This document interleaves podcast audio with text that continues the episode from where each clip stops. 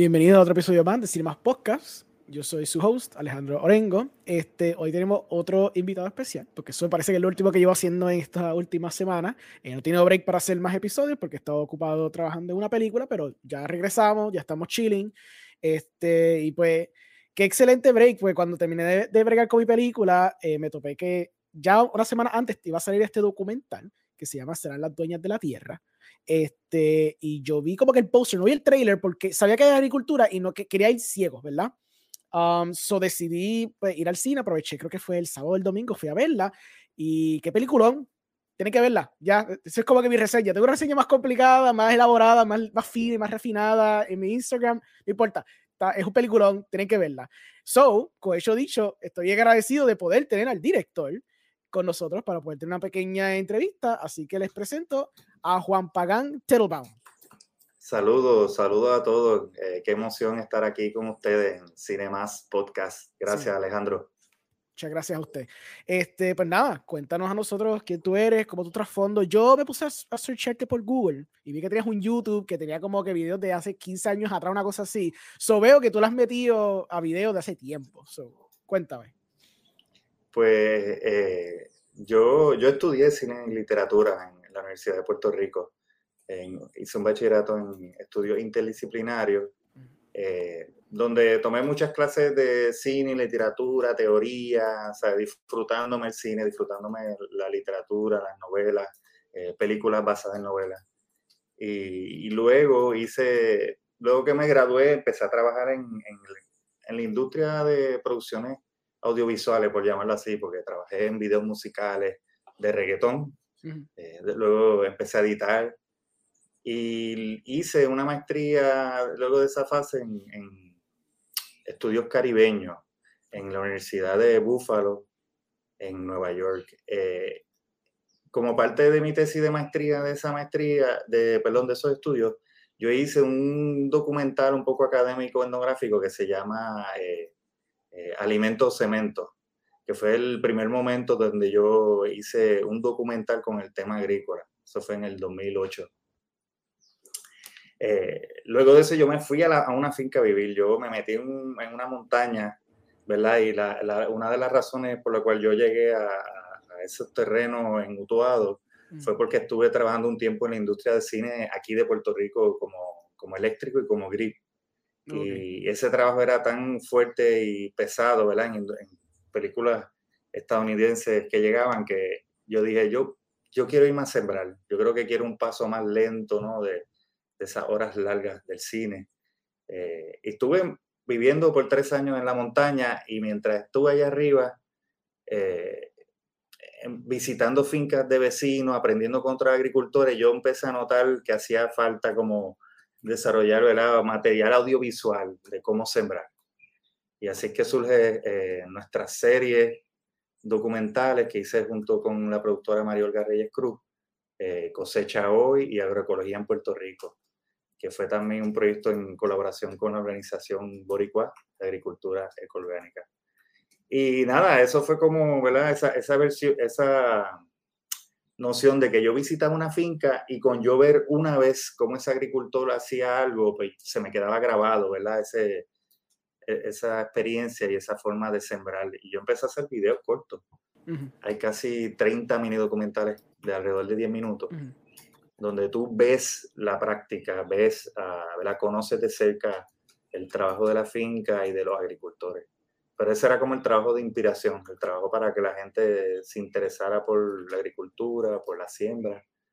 Eh, en ese proceso de, eso, de esos videos, siempre decíamos, aquí falta algo porque está bien bonito todo, pero eh, ¿verdad? trabajando de cerca con, con los agricultores y la agricultura, sabíamos que faltaba también mostrar los retos. Y ahí es que ¿verdad? eso le va dando forma a este documental de serán las dueñas de la tierra. Este... So, cuéntame, eh, ¿verdad? No, no, no quiero chotearte, ¿verdad? Pero más o menos, ¿cuándo fue que te graduaste de...? Porque tú estudiaste en dónde, la, en la UPI, en... Yo estudié en la UPI, yo entré en el 97. Ok. Este, ahí hice ese bachillerato que para mí es de los mejores bachilleratos en, en la universidad porque te da una flexibilidad de mezclar campos que usualmente no están mezclados eh, como a nivel de bachillerato, ¿no? Sí, sí, claro. Si tú quisieras estudiar música y arquitectura, pues tú haces una propuesta para estudiar música y arquitectura. Eh, eh, de la maestría me gradué en el 2008. lo pregunto porque yo, yo estudié en el colegio de Mayagüez en la UPR de Mayagüez, y hice lo mismo, yo hice literatura, pero fue literatura en inglés con cine, porque había un minor de cine, que todavía existe el minor de cine. Sobre todo te pregunto, porque es interesante saber que desde hace tiempo habían por lo menos esas clases de cine que se podían, y se podía, como tú dices, mezclar la literatura y eso. Por eso me, me gusta lo que estás diciendo, porque yo tengo ese trasfondo de literatura. Claro, a que fue en inglés o fallé mi tarjeta de boricua, pero pues, como quiera, este, fue interesante mezclar esos elementos porque como tú bien sabes, lo importante de la historia, o sea, lo importante del cine es contar una buena historia. Eso también, la literatura y, y, estudiar literatura te da ese, esa estructura para poder aprender cómo construir la narrativa de principio a fin, estos tres actos, ¿sabes? todo lo que conlleva eso, para así tener algún tipo de idea de cuando tú vayas a trabajar en cine, tener esa estructura pendiente que tú aprendiste y cómo desarrollar temas, cómo desarrollar metáforas, simbolismos, símiles, toda esa vaina y cómo implementarlo en la película. Este, o sea, que es interesante que como que le diste, le diste este peso a eso también cuando estabas estudiando. Um, bueno, y eso también porque, porque aquí realmente no hay una escuela de cine claro. Eh, práctico, ¿no? De, de, producción, ¿verdad? Aquí en Puerto Rico si queremos estudiar cine, eh, yo sé que en República Dominicana están desarrollando unos buenos programas, o en Cuba, en San Antonio de los Baños, que tiene un excelente programa de cine. Este, curiosamente, muchas de las clases que yo tomé de cine y literatura eran del departamento de inglés en la Ópera de Río Piedra con la profesora Diane Acaria y la profesora María Rodríguez, eh, que las dos son cinéfilas y ¿verdad? Eh, fueron los primeros momentos que te abren ¿no? a, pensar al cine como también como reflejo cultural, ¿verdad? analizarlo ¿verdad? a la parte social y, cultural que, y política. Pues entonces, este, ¿desde cuándo llevas desarrollando tu documental? Que vamos a hablar un poquito del documental que hiciste, serán las dueñas de la, de la tierra. Este, cuéntame un poquito el proceso, cómo fue la idea inicial, cómo fue el proceso de grabación, porque se grabaste un tiempo prolongado. pues obviamente los problemas que tuviste, los percances, la cuestión del uh, el funding, si hubo algún funding, si esto fue por el amor al arte, como más o menos todo ese proceso, porque yo sé que los documentales no son fáciles de hacer, porque obviamente conllevan un tiempo más, periodo, más, largo en cuestión de periodo de desarrollo, de producción también, porque a veces el sujeto, ¿verdad? Tienes, tienes que grabar un sujeto por un largo periodo de tiempo, que no es como una película que la grabas, qué sé yo, un mes o menos de un mes y ya planchaste la película y esa película está, está planchada, ¿me entiendes? So, explica un poquito el proceso de, de hacer ese tipo de documental. Mira, eh, nosotros, ¿verdad? Eh, María Olga Reyes Cruz, eh, Leandro Fabrici Río, que es el director de fotografía, y yo ya nos habíamos reunido para someter una propuesta para Ibermedia, para Doc TV, que ¿verdad? es una competencia para hacer documentales que se van a transmitir a través de Latinoamérica, en las televisiones públicas, eh, y es un documental de 50 minutos. Eh, en, ese, en esa competencia llegamos semifinalistas y decidimos trabajarlo más para someterlo a una competencia que tenía la, el, lo que antes se llamaba la Corporación de Cine, eh, eh, para el Fondo Cinematográfico, que era una competencia abierta a proyectos documental y ficción. Eh, y eso fue en el 2014. eso fue un proceso bien interesante porque al principio nosotros teníamos un documental de alguna manera quizás más tradicional, investigativo, ¿verdad? Donde queríamos trabajar el tema del sistema agroalimentario. Eh, entrevistando expertos, entrevistando a los conocedores, a los agricultores. Eh, cuando nos seleccionan para el fondo cinematográfico, quiero aclarar que, el, fondo cinematográfico es un préstamo que hace la Corporación de Desarrollo eh, Económico y Comercio de Puerto Rico en aquel entonces Carmen Guarini, documentalista argentina, eh, nos dijo que, que, estaba chévere, chévere, el guion que habíamos sometido, pero hacía falta personajes, hacía falta ¿verdad? Eh, seguir eh, a unos seres humanos, no podía ser datos, información. Y ahí nosotros comenzamos a trabajar el, el documental, a mirarlo de otra manera. Que yo aprecio eso porque cuando lo vi, eso fue la cosa que más me encantó. No es que yo estaba ya como que ah, frustrado de que quisiera hacer un documental más informativo, porque yo he visto documentales informativos aquí que están fenomenalmente hechos, pero yo, a mí me gusta mucho el aspecto naturalístico. A mí, en mucho del cine que a mí me gusta hacer, o el cine que yo edito, porque yo soy director editor, por eso me gusta mucho que tú seas director editor.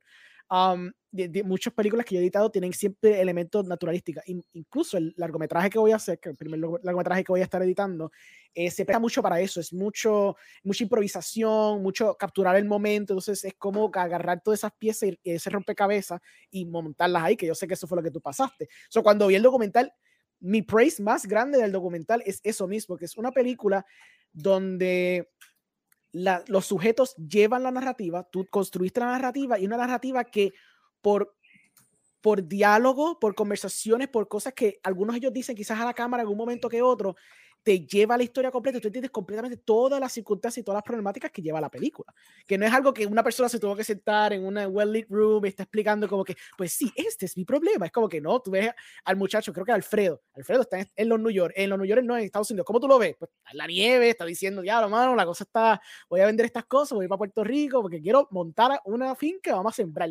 Y como que ya tú lo entiendes por contexto, boom, entonces tienes el visual, se ve todo, ¿me entiendes? Cuando quieres explicar el trasfondo de Ian, ¿qué hiciste? Cogiste piedaje, como si fuera un flashback, está cool porque lo construiste casi como una, no, como, como no es como que como que como una película tradicional, porque viste el trasfondo en flashbacks, y entonces cogiste tomas bien nice, lo angulaste, lo encuadraste, lo construiste en la edición de esa forma, que fue bien fascinante. Son, fue interesante que te dieron ese, ese tip, como que mira, quizá hazlo más sobre la persona, sobre el aspecto humano y como que vete por esa narrativa. Entonces, como, explícame cómo fue todo eso, reconstruir lo que ya tenías y todo eso para pues, eh, ¿verdad? Como estamos aquí a, los cinéfilos, eh, quiero decir que en, en, los años míos de formación, en alguna clase de cine, a mí me tocó mucho, ¿verdad?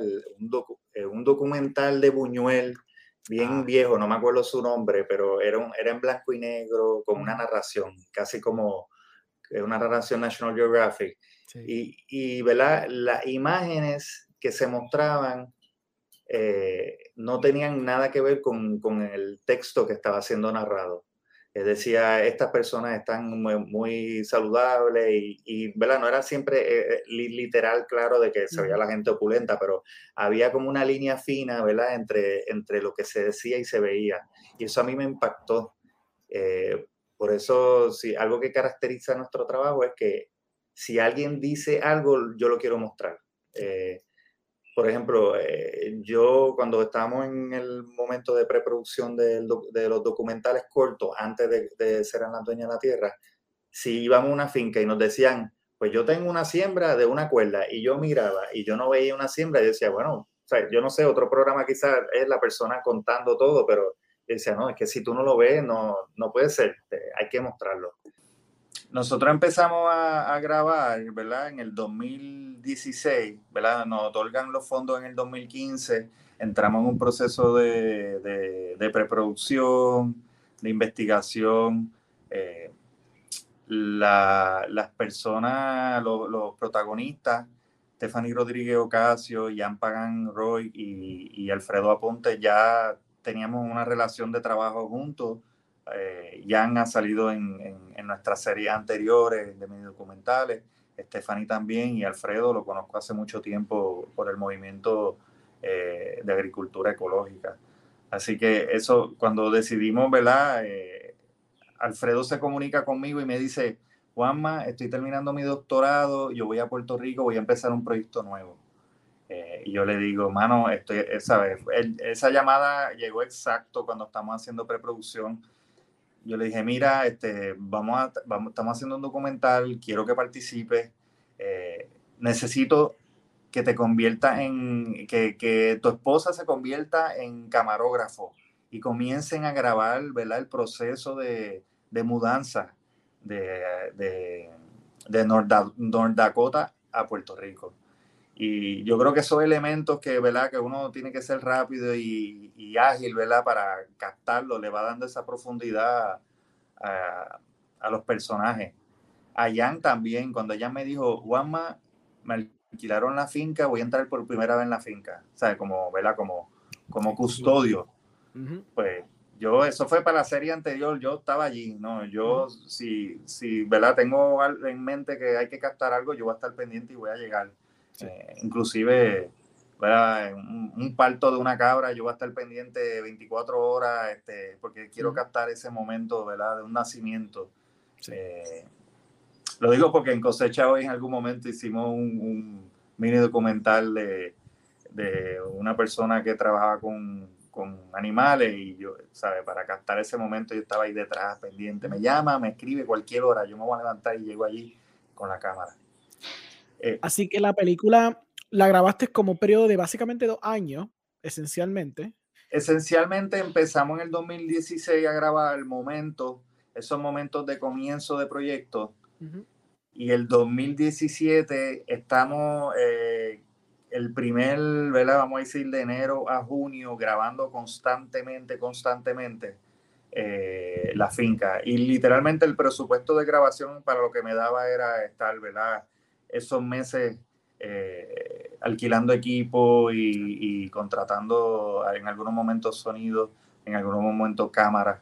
Eh, otra, otra versatilidad del proyecto es que, ¿verdad? Como tú, que eres editor y, este director, me imagino que también sabe manejar una cámara. Claro. Y, si yo tenía que manejar cámara, pues Se metía no tengo presupuesto, pero yo voy a ir allí, este, claro.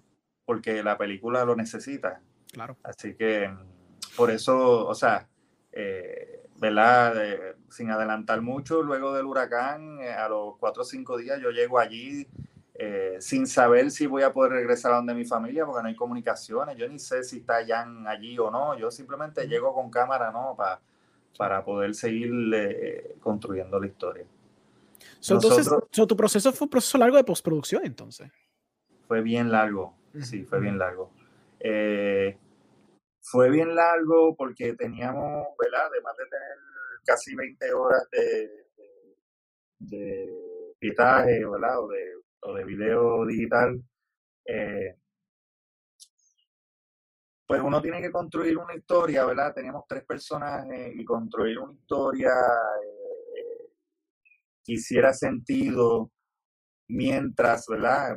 Esta película, como dice Mario Garrett Cruz, la productora, que es mi esposa, y con, quien llevo trabajando los últimos 10 años, eh, ¿verdad? Casi todos los proyectos de, de televisión y ahora de cine esa, esta película la hicimos en casa prácticamente. Y yo tenía un bebé de un año mientras empezamos a rodar. Eh, luego viene este, los huracanes, luego vienen los terremotos, luego viene pandemia. O sea, hubo momentos que se tardó. La, la película tuvo, en su proceso de postproducción, tuvo sus pausas, que dentro de todo fueron para mí este, muy productiva porque cuando tú dejas descansar un proyecto un tiempo y tú la retomas, siempre puedes llegar con, ojos más frescos. Eh, pero antes de, por ejemplo, antes de la pandemia ya teníamos el primer corte, eh, eh, un primer corte cercano a lo que a lo que es la película, ¿verdad? Antes de la pandemia. Luego se sigue trabajando, se, eh, llegamos a un tercer corte, se reparte entre amistades eh, que yo respeto mucho dentro del mundo del cine y documental que, que conozco y de la Asociación de Documentalistas de Puerto Rico para que me den sus observaciones y se trabajó un poco más, pero fueron, sí, yo creo que se tardó medio año en edición, o sea, como full, si fuéramos a cogerlo corrido, y luego dos o tres meses de hacer esos arreglos de, narrativa. Y hubieron arreglos al final, ¿no? Arreglos importantes, observaciones, ¿no? De, eh, por ejemplo, en algún, en, algún corte yo no tenía esos pietajes históricos, ¿verdad? Del pasado de algunos de los personajes, no lo había incluido, aunque los tenía. Y Leandro Fabrizi, ¿verdad? Que para mí es uno de los mejores ojos eh, de cine directo, de documentales en Puerto Rico, me dijo, Juanma, tienes que usar ese, o sea, tienes que incorporarlo, le va a dar esa profundidad porque quizá la gente sabe que esta, este personaje es especial, pero cuando tú muestras eso, eh, le da esa, esa multidimensión a, a, este ser humano que, que habla bien y se expresa bien y trabaja, y, pero, ¿sabes? Hay una historia ahí larga. Eh, otra cosa, esta mañana estaba hablando con, con, la productora Mayor Garreyes Cruz de que había una había algunas personas que se estaban, ¿verdad? Que les incomodaba un poco la falta de identificación o, o, títulos de nombre eh, o de espacio. Es que es la costumbre, es una costumbre cuando Es la costumbre y la decisión consciente que, que, yo insistí, yo dije, no, no, no, no, no, es que vamos, o sea, es, es una película de estos seres que no se quitan, ¿no? Que es una perseverancia así eh, increíble, porque de verdad que es increíble. Y yo quiero que la gente no piense en los nombres ni en los lugares, porque esto puede ser cualquier lugar. Esto, inclusive, o sea, tratando de acercarlo más hacia la película, donde yo sé que la gente se va a sentir identificada inclusive fuera del país, ¿no? Que no tiene que ser puertorriqueño, porque estos problemas se están enfrentando alrededor del mundo. El relevo generacional de, agricultores, ese problema está pasando en, Latinoamérica, eh, en Estados Unidos, en Europa. Um, te iba a preguntar, otro aspecto que me gustó, porque ya que vamos por esa línea tuya de, de no querer estructurarte a como lo que es un documental más informativo, no tener los títulos, no tener todo eso. Otra cosa que fue bien curiosa y me gustó mucho, leve spoilers, es que tú no sabes en qué tiempo yo estoy. Se siente tan universal por el hecho que tú, y estoy seguro que lo hiciste consciente, porque ya me estás diciendo eso, ya puedo hacerte esa pregunta. Entonces, eso fue una decisión consciente no poner un año tampoco. La única razón que yo sé por contexto histórico, dónde estamos, y es más después en la película que me doy cuenta, ah, ok, estamos en este periodo de tiempo. Yo pensé que lo filmaste el otro día, pero como dices, no, claro, contexto histórico, no gente con máscara, yo digo, pues yo sé que no es irresponsable, eso obviamente no puede haber sido pandemia, pues fue un poquito antes, pero ¿cuándo? O me dio mucha curiosidad y entonces me estaba bien o sea, me, hacía estar más pendiente aún, tratando de entender, ok, en qué contexto histórico, cuál era el gobierno, cuál era la gente que estaba jodiendo a estos fucking agricultores, que no estaban dejando que como que sembraran ni hicieran nada, cuál es el problema que está pasando aquí, que no, tú sabes, no están dejando que esta gente este, pueda sembrar, ¿me entiendes? por eso es que yo estaba bien curioso cómo tú no pusiste ninguna, ninguna fecha. Fue súper interesante eso. Sí, y, ¿verdad? Yo, yo sé que toma por sorpresa eh, ese momento eh, donde tú te sitúas temporalmente para, la audiencia de Puerto Rico.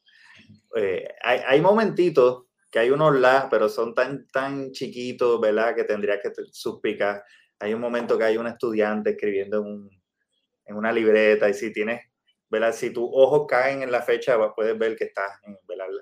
el comienzo de, de, de, ese año, que no voy a decir, pero yo creo que todo el mundo se puede imaginar, pero eh, sí, sí, yo eh, no, o sea, yo creo que eh, yo creo que, ¿verdad? Cuando estuve grabando ese documental y estamos empezando, ¿verdad? Ese proceso y junto con Leandro Fabrici, ¿verdad? La cámara, grabando los personajes yo, yo le insistía que los personajes, ¿verdad? Son, ¿verdad? Son los protagonistas, hay que seguirlos, pero que el trabajo es protagonista también, o, la tierra, o, ¿no? o la perseverancia. Y yo creo que también eso es parte de, de, lo que tratábamos, de, de, cómo tú te adentras a los ritmos de, de los, de, del trabajo agrícola, ¿no? Y, que tiene una atemporalidad, porque eso lo llevamos haciendo desde que, ¿verdad? Desde que somos civilización, es lo que cambia en la, historia de la humanidad que nos permite desarrollar cultura, fue cuando empezamos a hacer agricultura. ¿verdad? Digo, civilización digo entre comillas, porque ahora mismo estamos en una crisis civilizatoria con la crisis climática. pero, pero el giro es en, en, en, ¿verdad? para el ser humano en ese momento, así que yo quería que la gente no pensara en en lugares, en nombres, sino vieran a unos seres humanos que querían producir alimentos. Y se, se, fueran en el viaje. ¿no? Sí, sí.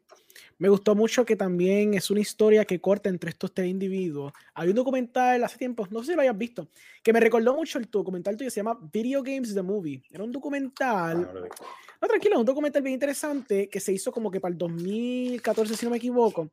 Eh, la historia era que contaba tres, eh, son tres este, video game developers en diferentes facetas de producción de sus videojuegos. Uno ya estaba pegado porque hizo un juego que fue un exitazo. Otro estaba casi a punto de sacarlo en línea para ver si iba a ser un éxito. Y el otro estaba como que en las primeras fases de desarrollo del videojuego. Entonces tenía las tres etapas con tres individuos que cuando tú buscas los juegos que son, son juegos bien populares por internet, especialmente a través de los años. Pero eh, ellos lo cogieron básicamente en la infancia, donde estaban a punto de sacar esto, donde la incertidumbre era grande. Esta gente había gastado años de su vida elaborando y tú sabes, saben casi hasta eh, que, que, sin chavos para hacer estos juegos, ¿me entiendes? So, me gustó que tú hiciste más o menos esa estructura, donde es como si fuera un amor perro, ¿me entiendes? Una historia que inter, intercuts, tú sabes, con las tres historias, y, pero que todas están unidas bajo el mismo tema, que es, como tú dices, la perseverancia, la, la incertidumbre, la, tratar de echar para adelante lo que estás tratando de hacer, como ellos son, ellos son creadores, tú sabes, porque son agricultores, ellos están creando algo para, para las masas. Um, otro aspecto interesante es que obviamente lo dirigiste y lo editaste. So, yo, sé, porque me pasa a mí todo el tiempo, yo asumo que mientras estabas eh, grabando, estabas ya maquinando tu cabeza, ok, esta toma está cool, esto lo voy a usar después, de aquí a seis meses me voy a acordar que esta toma que yo grabé hace siete años atrás, bueno, digo, siete meses atrás, voy a usarla, estoy seguro que esto va, so, pero un poquito el proceso y el mindset de cómo siendo director, editor, cómo pasa mientras estás grabando la producción. Eh, ¿Verdad? Aquí hay un trabajo bien bueno de la guionista, que también es la productora de Mario Garreyes Cruz, eh, porque mientras íbamos planificando los días de grabación, estábamos viendo una película en construcción, ¿no? Porque estaban pasando unas cosas bien marcadas en las vidas de estos personajes que, sabíamos que por ahí iba la película, ¿no? Estábamos eh, grabando y construyendo. Eh, yo quisiera en mi próximo proyecto grande que hubiese otro editor. Yo creo que está súper chévere, está bien nítido. Yo me apunto, yo me apunto. está súper. Porque como cuando uno está tan metido en el proyecto de haber grabado, yo estaba haciendo sonido además porque no teníamos presupuesto para pagar el sonido siempre, ¿verdad? O, o el presupuesto no era suficiente, así que yo me pagué menos de sonido para poder hacerlo estás tan metido en, en el proyecto que realmente es, es, difícil cogerlo todo, ¿verdad? Como editor. Eh, eh, es casi como, siento que se te empiezan a, empieza a encontrar problemas que otros pueden ver soluciones fáciles y tú como director, este, camarógrafo, editor, lo presencial, ¿verdad? Que tú estás ahí, te empieza a, a ¿verdad? Como, como a encajar, por decirlo de una manera. Sí, porque no hay ojos frescos. No hay fresco. Sí. Por eso el tiempo que tardó la postproducción ayudó, porque yo salía, ¿verdad? Porque de momento, cuando empezó la pandemia, nosotros nos mudamos a la finca de mi familia en Utuado a producir nuestra comida. Y Tuvimos seis meses viviendo allí, mi hijo con escuela virtual, mi esposa trabajando virtual, yo y yo sembrando. En esos seis meses la película no se tocó, o sea, fue como un descanso que estuvo ahí. Regresamos a la ciudad cuando viene la temporada de, tormenta, cogemos la película y de ahí eso fue, ¿sabes? Arrancamos. Eso, de ahí para adelante, eh, la producción y la edición, la postproducción corrió sin problema. Sí, sí. Pero, ayuda, pero tu aspecto, tú, tú lo haces bien, porque si tú vas a estar dirigiendo y editando y haciendo cámara, todo eso, tú hiciste correcto en que cuando tenías un buen corte, se lo enseña a gente de confianza, porque esa gente lo ve fresco y te pueden dar buenas opiniones, te pueden dar buenas perspectivas que quizás tú no viste y estoy seguro que quizás pasó que no viste y después dices, ah, ok, eso está bueno, coño, no me di cuenta de eso. Paquiti, vuelvo y por eso que hiciste cuántas revisiones, como tres, cuatro, cinco, ¿me entiendes? Eso pasa. Por eso. Por eso. No, y, en algún momento que yo, ¿verdad? En un momento que estaba bloqueado, así que decía, anda, o sea, llegó un momento al principio cuando empecé, tomé la edición, que yo me asusté, yo dije, anda, ¿qué yo hice? Aquí no hay una película o sea, como una de esas, eh, lo que era, ¿verdad? De, de artista, por decirlo de una manera. y me acuerdo con un agricultor amigo eh, que, que, tiene la finca Pueblo Nuevo en, en Ciales, eh, Javier Andrade, vino a mi casa, vio un pedacito y me dijo, Juanma, este, ahí hay una película, estate quieto, o sea, métele mano. Y eso me ayudó en un momento, ¿verdad? esos ojos frescos inclusive de gente que, no, que quizás no son cineastas, pero ven mucho cine y, eh, o sea, a mí me gustaría hablar de la música o del sonido. Vale, sí, yo, yo hablé de eso en la reseña y me gustó mucho el sonido. El y el, sonido para mí fue... El sound design, estaba hermoso, sí. O sea, luego cuando hago toda esa la edición y digo, este es mi corte, empezamos, ¿verdad? Aquí el diseño fue un poquito al revés, eh, porque es nuestra primera película. No, no, no, teníamos, no estábamos conscientes de la profundidad o de, o de todos los elementos. O sea, estábamos, mucho lo estábamos aprendiendo en el camino, porque pues, si no ha hecho una película, inclusive aunque trabaje en documentales, no tiene la experiencia de hacer una película completa. O sea, lo digo como, como editor o como... Eh, es, es la primera vez, ¿verdad? Y, y yo, algo que pasó, porque, porque el documental tardó mucho en su postproducción, es que todas las personas que se habían comprometido de alguna manera a trabajar en el documental, la pandemia la entrada a producciones estadounidenses que habían sido eh, detenidas por la pandemia, pues de repente todo el mundo se fue a trabajar y yo y la gente que quería trabajar con nosotros no, ya sabe, se comprometió en otras cosas, ¿no?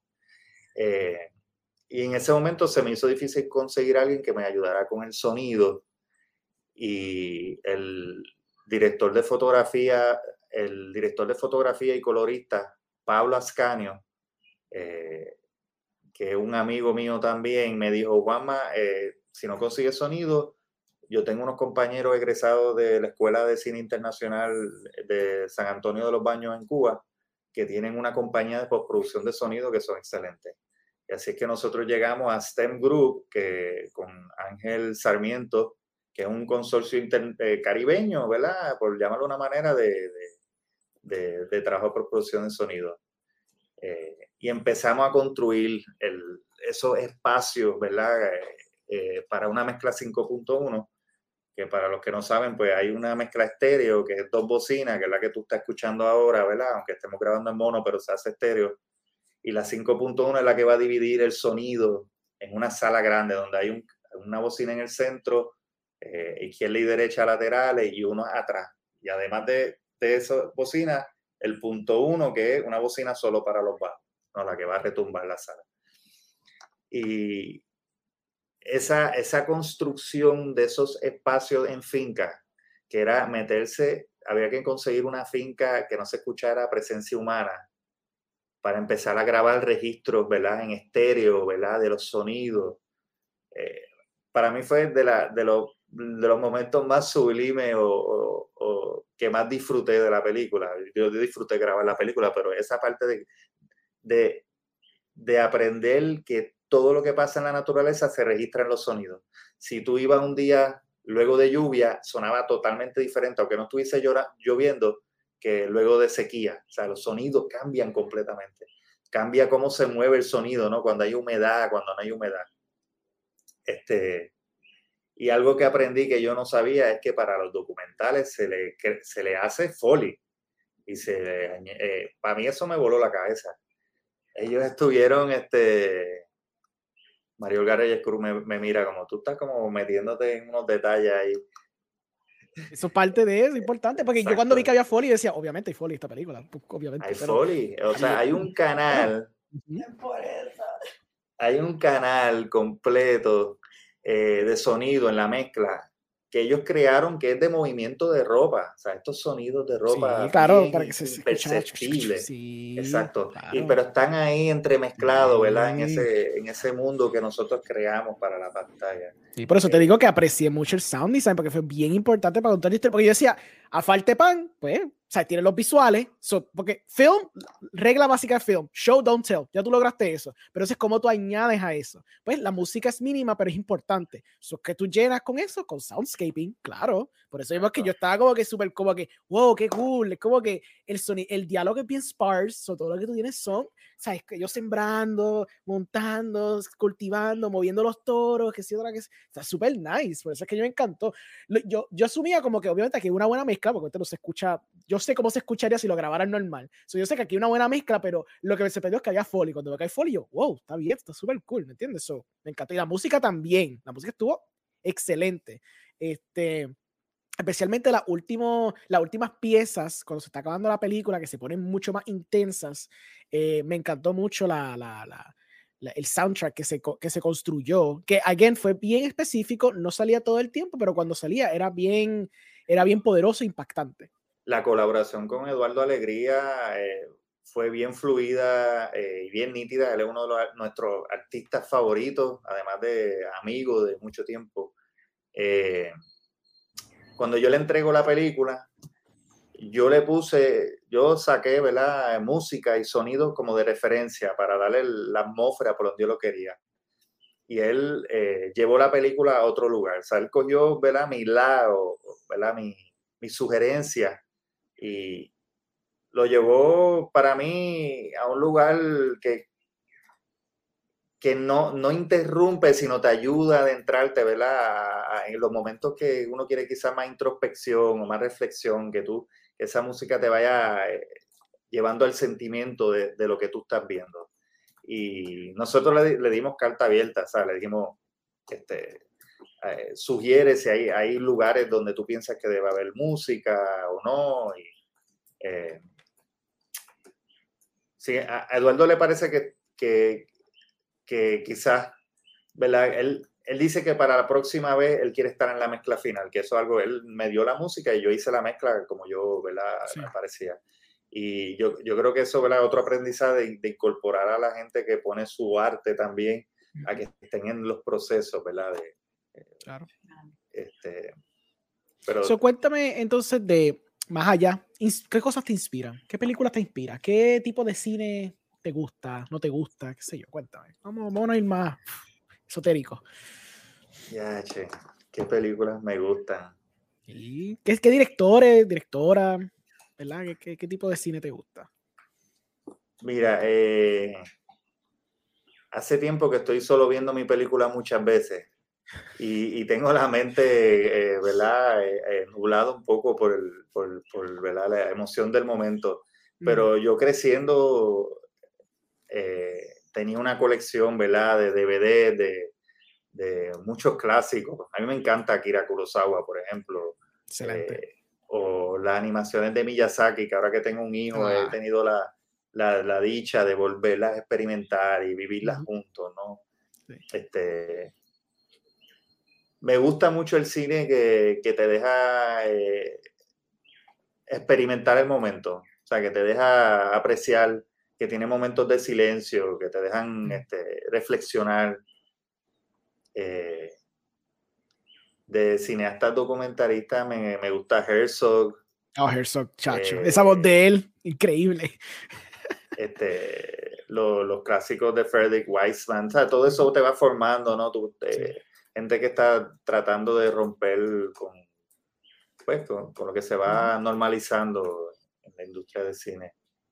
¿Qué tú eh, crees de, de la, del estado de los documentaristas aquí en Puerto Rico, de la asociación de ADOC? ¿Tú crees que estamos echando para adelante en el aspecto? Porque siento que algo, un, un, aspecto bien fuerte que tiene Puerto Rico es que casi siempre los documentales que salen aquí son bien sólidos. Ya sea en cuestión de tema, en cuestión de cómo están hechos, o all the above, ¿me entiendes? Siempre han sido, yo rara vez veo un documental que sale en el cine que yo diga, ah, contra, le faltaba algo. Siempre hay algo interesante para agarrar. ¿Qué tú crees de, ese aspecto de los documentales de aquí?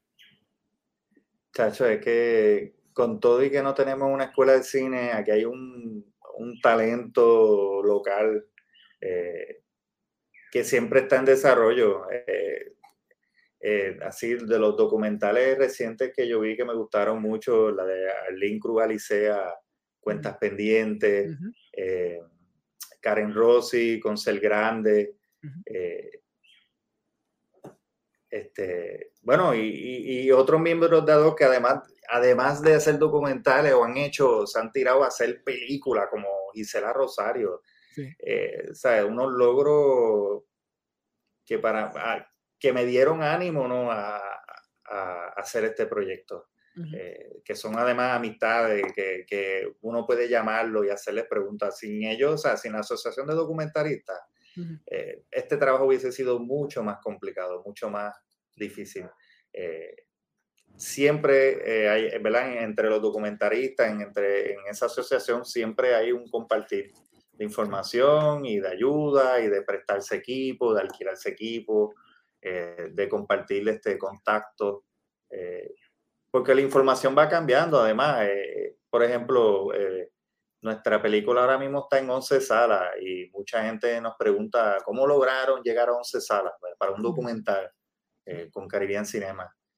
Y no fue nada que hicimos, han cambiado los tiempos. o sea, la gente está yendo menos al cine y este Caribbean Cinema cambió sus políticas de, de, distribución del cine local.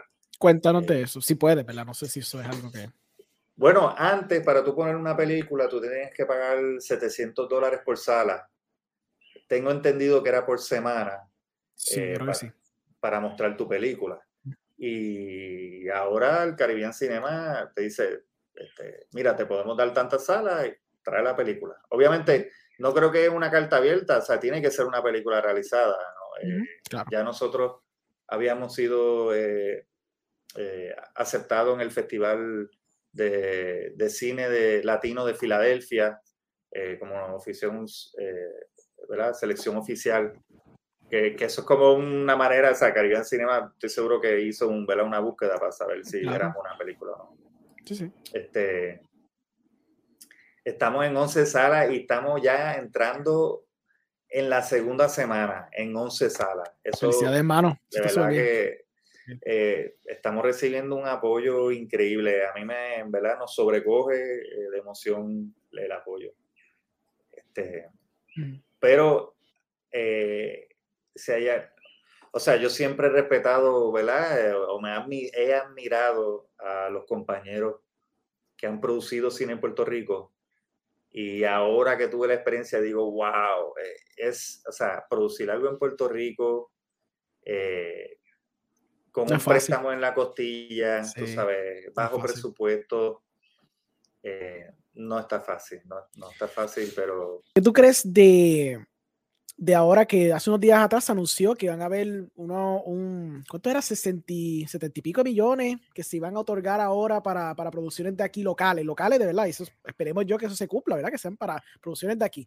Eh, ¿Tú crees que eso es un buen paso adelante para echar la, el, el, cine de aquí este, más al frente, al mundo? ¿Qué tú crees? Totalmente. O sea, si, si lo van a usar para el cine nacional, eh, chacho, eh, le, le, puede dar un salto cualitativo y, cuantitativo increíble. Porque aquí para tú conseguir este, inversionistas, para que, tú sabes, eh, en época de pandemia donde la gente no está yendo al cine, que te presten un millón de dólares para hacer una película de ficción es súper complicado.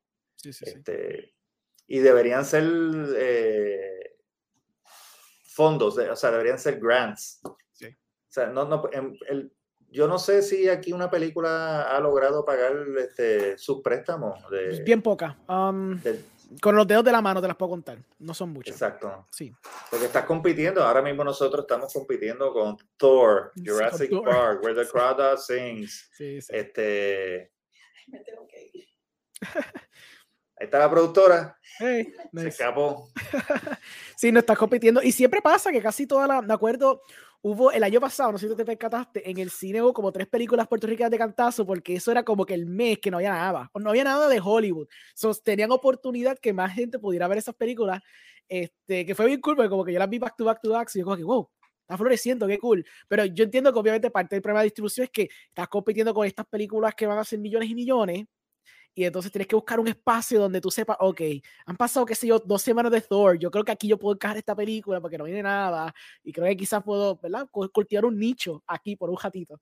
So, es bien complicado ese aspecto de distribución. Pero nos tiramos en verano sabiendo que íbamos a estar contra los blockbusters. Esta película está lista desde enero. Sí, sí. Eh, y, o sea, yo siempre sentí que esto lo iba a ver, o sea, quien quiere ver el documental, será, la película serán las dueñas de la tierra, va a querer ir a ver serán las dueñas de la tierra. O sea, no va a llegar al cine y dice, ah, quiero ver Thor, o sea, si tengo que escoger. Porque yo creo que, que, hay un espacio para el cine de Puerto Rico y la gente lo quiere ver. Claro. ¿Sabe? Eh, esa, las personas de Ciales que fueron a ver la película hace poco, que estaban como ver a Stephanie, en la, o sea, ver a su barrio, ver a, su, a la maestra de agricultura, ver a sus vecinos agricultores en la pantalla grande. ¿Quién, no, no quiere verse representado, ¿verdad? En, en, el cine. Y yo creo que esa es la fuerza que tiene el cine nacional aquí, que, que aún no hay suficiente representación del cotidiano, o sea, hay un espacio abierto ahí para, para trabajar. ¿Qué tú crees del aspecto de distribución a la hora de lo que es distribución teatral, distribución digital? Que ahora estamos viendo que el movimiento va tornando para streaming. Y me he estado dando cuenta porque tenía hasta cursores con Benjiton Transfer. Yo siempre les tiro la pregunta porque quiero hacer cizaña. El aspecto de, de distribución en Puerto Rico, porque muchas películas se terminan perdiendo. No porque el, el cineasta no quiera hacerlo, es que pues, yo sé que esto conlleva mucho mucho bagaje de papeleo, porque obviamente la película, pues, a veces tiene otros este, productores, a veces los productores tienen otros planes y a veces las películas se pierden, ¿me entiendes? Eh, un aspecto que para mí es importante es mantener un catálogo del cine de aquí, una historia, que yo sé que hay gente que se ha dado la tarea como Cine Movida de tratar de documentar todas estas películas que se han hecho, pero ahora con, ¿verdad? con las posibilidades de streaming, las posibilidades del cine, ahora que tú, estás diciendo que Caribbean Cinema, que como tiene una necesidad de que quieren llegar a la gente más al cine, pues está dispuesto a, a hacer, a, quitar esas limitaciones que antes habían y ser un poquito más abiertos con tal de llenar esas salas. Eh, ¿Qué tú crees del futuro de la distribución de cine aquí en Puerto Rico? ¿Cómo tú lo ves? Eh, mira, eso es un, espacio que todavía nosotros no hemos llegado, aunque lo estamos hablando, ¿verdad? Eh, y, es interesante porque cuando, cuando estábamos listos, ¿verdad? En, el, el, año pasado ya tenemos la película. Eh, lista, lista, lista, estuvo lista como entre diciembre y enero, pero estamos ya sometiéndolo a festivales de cine y hablando con los eh, compañeros cineastas. Y cada, cada película tiene su experiencia que es completamente diferente, ¿sabes?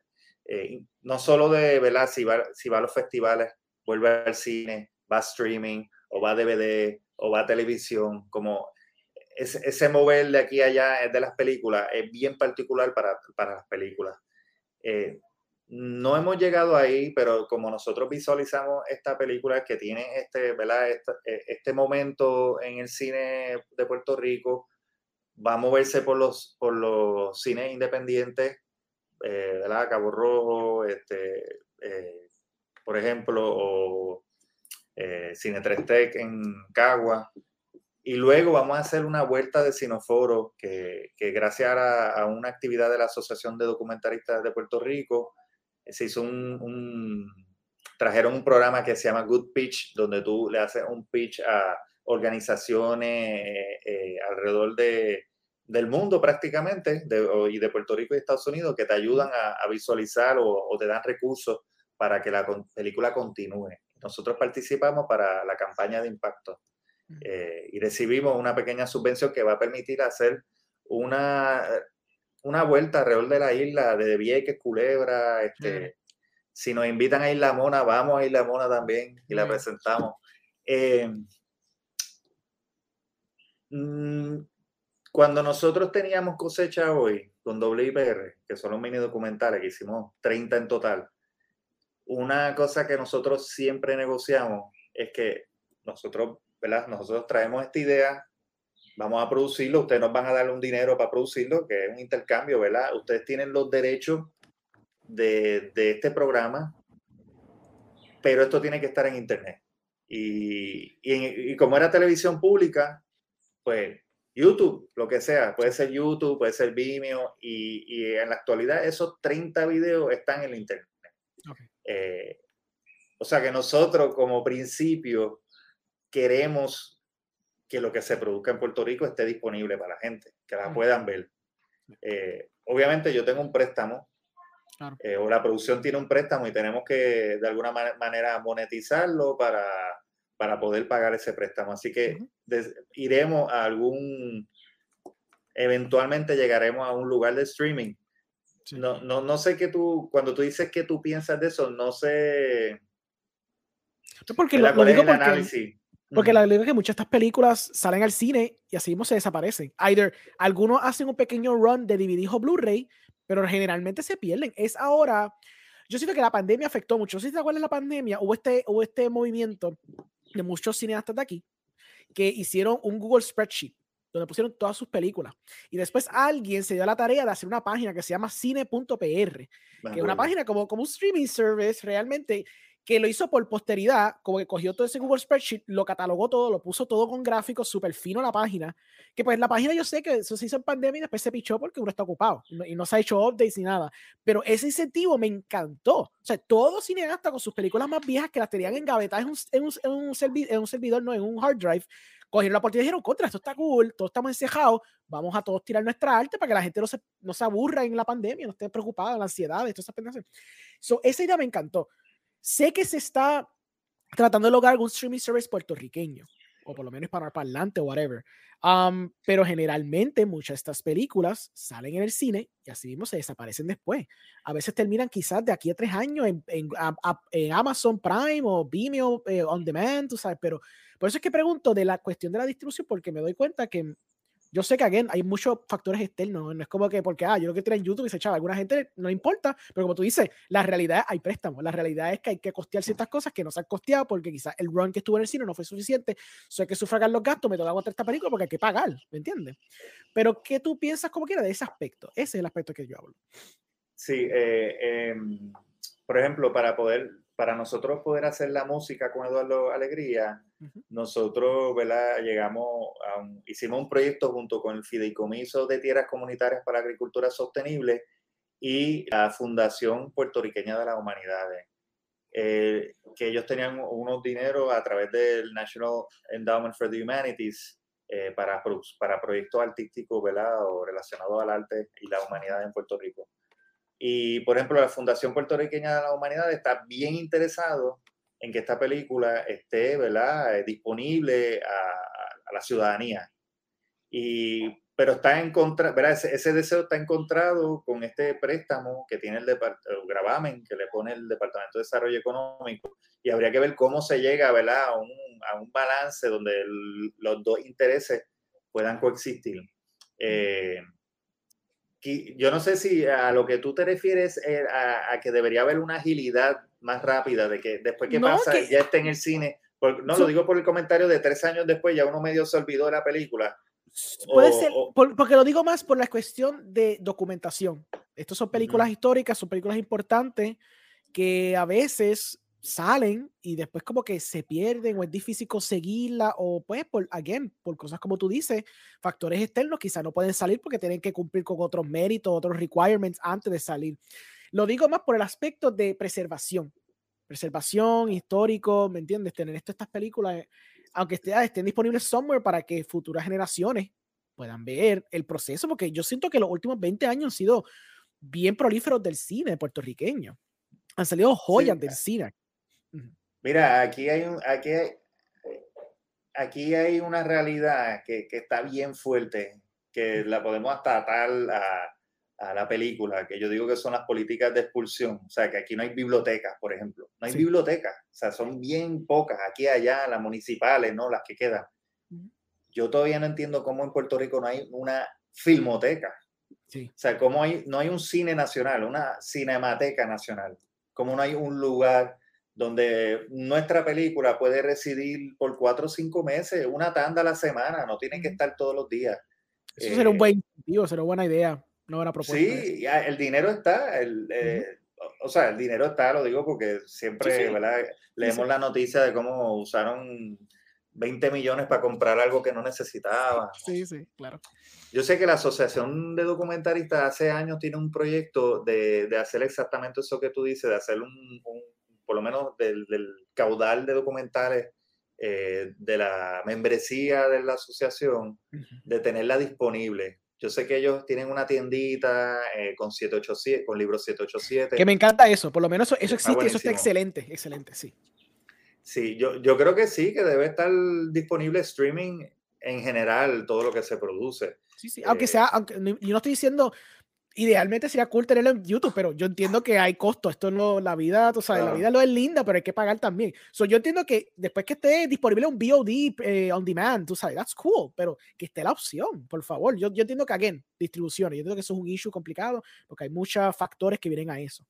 Pero, pues, en un mundo utópico, ¿me entiendes? Exacto. Bueno, utópico eh, ni, ni, tan lejano, o sea, un mundo que en, en muchos países latinoamericano alrededor nuestro existe. Sí, existe pantalla, por ejemplo. no, exacto. filmoteca. Exacto, hablando de filmoteca. Pero even cuando hablamos de streaming services, por ejemplo, Transfer, él me, contó que él básicamente no tiene como un deal exclusivo, pero generalmente cada vez que tiene una película, él habla con los de pantalla y si pantalla les gusta, pues lo ponen en su streaming service. Eso está cool. Ya tiene por lo menos un acuerdo ahí. Estaría nice, ese tipo de cosas, pues que fluya más. Eh, solamente por la cuestión de posteridad, de tener esto documentado, catalogado. Hay una filmoteca. Filmoteca sería ideal. Sería una idea fantástica que sea una filmoteca. Ya tenemos los cineastas, tenemos el apoyo, tenemos ya una industria que está arrancando bastante bien, pienso yo. Tú sabes, películas están saliendo en festivales como tú, que tú traste al Festival de, Filadelfia. Tenemos a Macha, que estuvo en, en Tribeca. Tenemos a Ola Maite, que estuvo, creo que fue en South by Southwest. Ya tenemos festivales que están yendo, ¿me entiendes? A, a, a festivales grandes del mundo entero. So, ya estamos ahí cultivando todo eso en el aspecto artístico y también en el aspecto como que pop cultural, porque tenemos cosas como las películas de Transfer, que va mucha gente al cine. Tenemos las películas de la de Saque Enfrentamiento Mortal, que fue un tripeo entero, pero un montón de gente fue al cine a verla, ¿me entiendes? So, ah, tenemos, ya estamos llegando al punto, tenemos el entretenimiento, el más comercial, tenemos el cinema a tour, tenemos los documentales que se están viendo en las pantallas grandes, ya estamos cubriendo todas esas bases. Um, que sí, que pues yo no sé. Sí. Mira, y, y quisiera decir que, que, o sea, que la película Serán las dueñas de la tierra es un documental porque está, ¿verdad?, siguiendo las vidas de esta gente, pero es una película. Oh, no, no, sí, yo no soy de esos que yo divido. No, no, yo, sé, yo sé, no, no lo digo por ti, lo, lo, lo, digo porque eh, yo sé que ha sorprendido un montón de gente porque esperan, eh, quieren, la, en, Puerto Rico todavía hay mucha gente que piensa que un documental es un, como un reportaje noticioso, ¿no? Pero largo, así como. Sí, claro, claro. Y, sí, que es un estigma. Es un estigma que se tiene que romper, tienes toda la razón. Sí, sí. Pero sí, aquí yo, yo incluso tuve un debate hace, hace como unos seis meses atrás en otro podcast donde yo estuve como media hora dando cantaleta diciendo, ¿cómo tú vas a decir hoy que documentales no son así? No, porque documentales son informativos. Y yo, loco, estás contando una historia, es una narrativa que fluye. Como que, so, ya yo este debate, créeme que ya lo he tenido. Para mí, eso es lo mismo. Todo eso es lo mismo. es, es audiovisual, eso es cine. Se está contando algo aquí que es importante de la forma que tú lo cuentas, pues puede ser cine elevado, podemos tener ese debate. Un documental es cine elevado, es cine más, como tú dices, informativo, ahí todo depende de cómo tú lo construyes, ¿me entiendes? So, ahí eso es un debate que quizás se puede tener. Es como, como Martin Scorsese con las películas, que si las películas de Marvel son, eh, tú sabes, este, que de esto, ¿cómo se dice? Este, juegos de parque o si es cine de verdad, ¿me entiendes? Puedes tener ese debate, eso es otro debate, pero no se puede argumentar para nada, y yo no, y nunca se ha argumentado aquí, documentales son cine, eso sí, son películas, eso sí, full. Tienes toda razón ahí. Este, pues sí, este, algo más que quiera hablar de la, de la película, del proceso, del futuro del cine de aquí, cómo tú ves la industria, cómo estás viendo los documentalistas, ya que estás involucrado con Adoc, algunos documentales que vienen por ahí pronto que van a estar nítidos, que tú sepas, no es que te diga sin nombre, pero no sé si tú sabes de algo, cuéntame. Sí, yo, bueno, yo sé, Leandro Fabrici, que trabajó con nosotros en la dirección de fotografía, sé que lleva varios años trabajando un documental eh, de cine directo y viene con, con mucha fuerza, ¿no? Eh, eh, Chévere.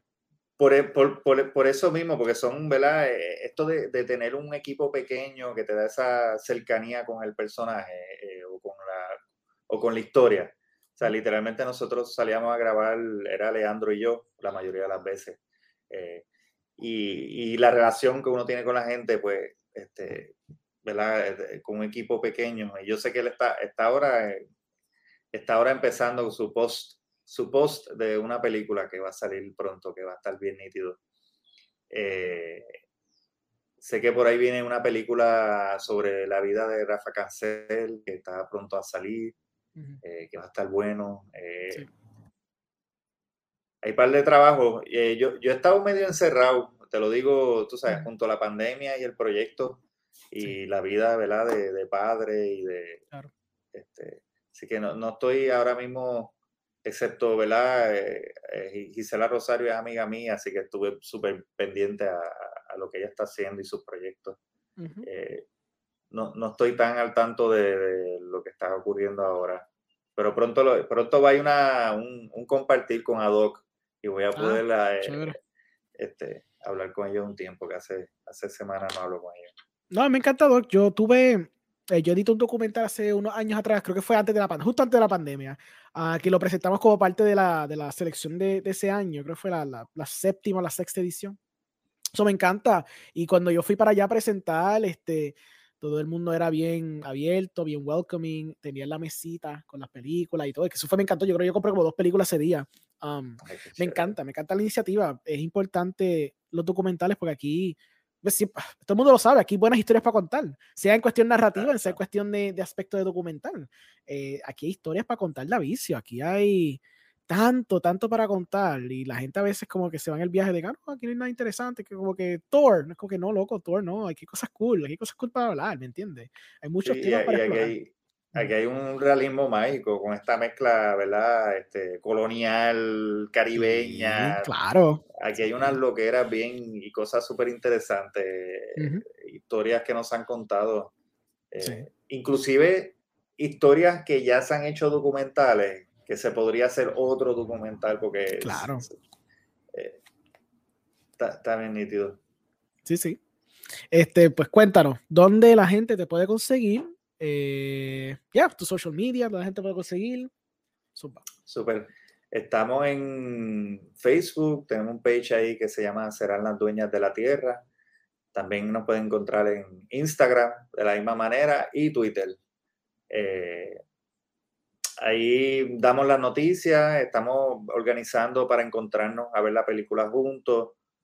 Este, estamos haciendo un tour, ¿verdad? Eh, visitando diferentes salas. Estamos llenando la sala, ¿verdad? Con la visita de los protagonistas y eh, agricultores solidarios, que, que algo bien bonito que ha pasado, que la gente se está haciendo, o sea, no solo los agricultores se ven reflejados en esta película, pero la gente que está trabajando ¿verdad? en los servicios esenciales, tratando de hacer un Puerto Rico mejor, los maestros, este, enfermeras, agricultores.